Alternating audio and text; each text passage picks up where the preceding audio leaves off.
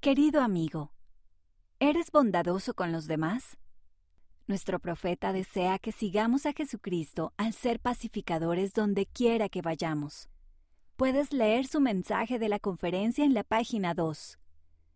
Los verdaderos seguidores de Jesucristo dicen y hacen cosas bondadosas. Piensa en algunas maneras en que puedes ser muy bondadoso o muy amable.